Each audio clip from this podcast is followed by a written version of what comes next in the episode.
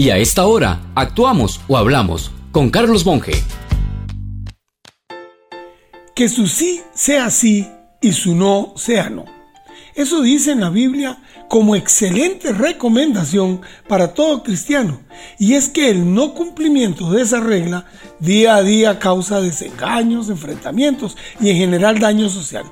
Mucha gente dice, yo lo hago, o cuente conmigo, y después la falla, alegando cualquier cantidad de cosas, entre ellas la falla que de pronto tuvo con alguien que le garantizó a su vez a esa persona que lo haría y no lo hizo. Es una cadena de sí que se volvieron no. El ejemplo gigantesco lo vemos en obras públicas, como la carretera San Carlos, con desfile interminable de gente que dijo, sí, así lo haremos, y no lo hicieron.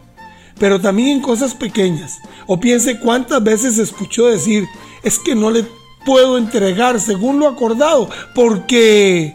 O no pudimos hacer el deporte porque... Y eso todavía no es tan malo como la frase, no, yo no le dije exactamente eso, fue que usted me entendió mal. Porque esta última conlleva un espíritu de evasión, de zafar el lomo, diría la gente de antes. Mejor piense bien, si va a decir que sí asistirá a algo o ayudará en alguna cosa, antes reflexione si lo hará a pesar de que llueva o si recibe una invitación para otra cosa y no dude. Si tiene que decir que no, pues dígalo. Si es necesario, con humildad explique por qué no. Así permitirá que los demás sepan a qué atenerse.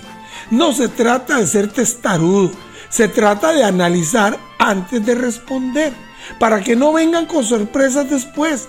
Nuestros abuelos daban un pelo del bigote en señal de trato.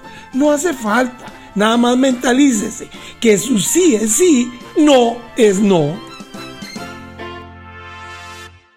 Para una consulta gratis, envíenos un WhatsApp 7114-0157. Carlos Monge te presentó Actuamos o Hablamos.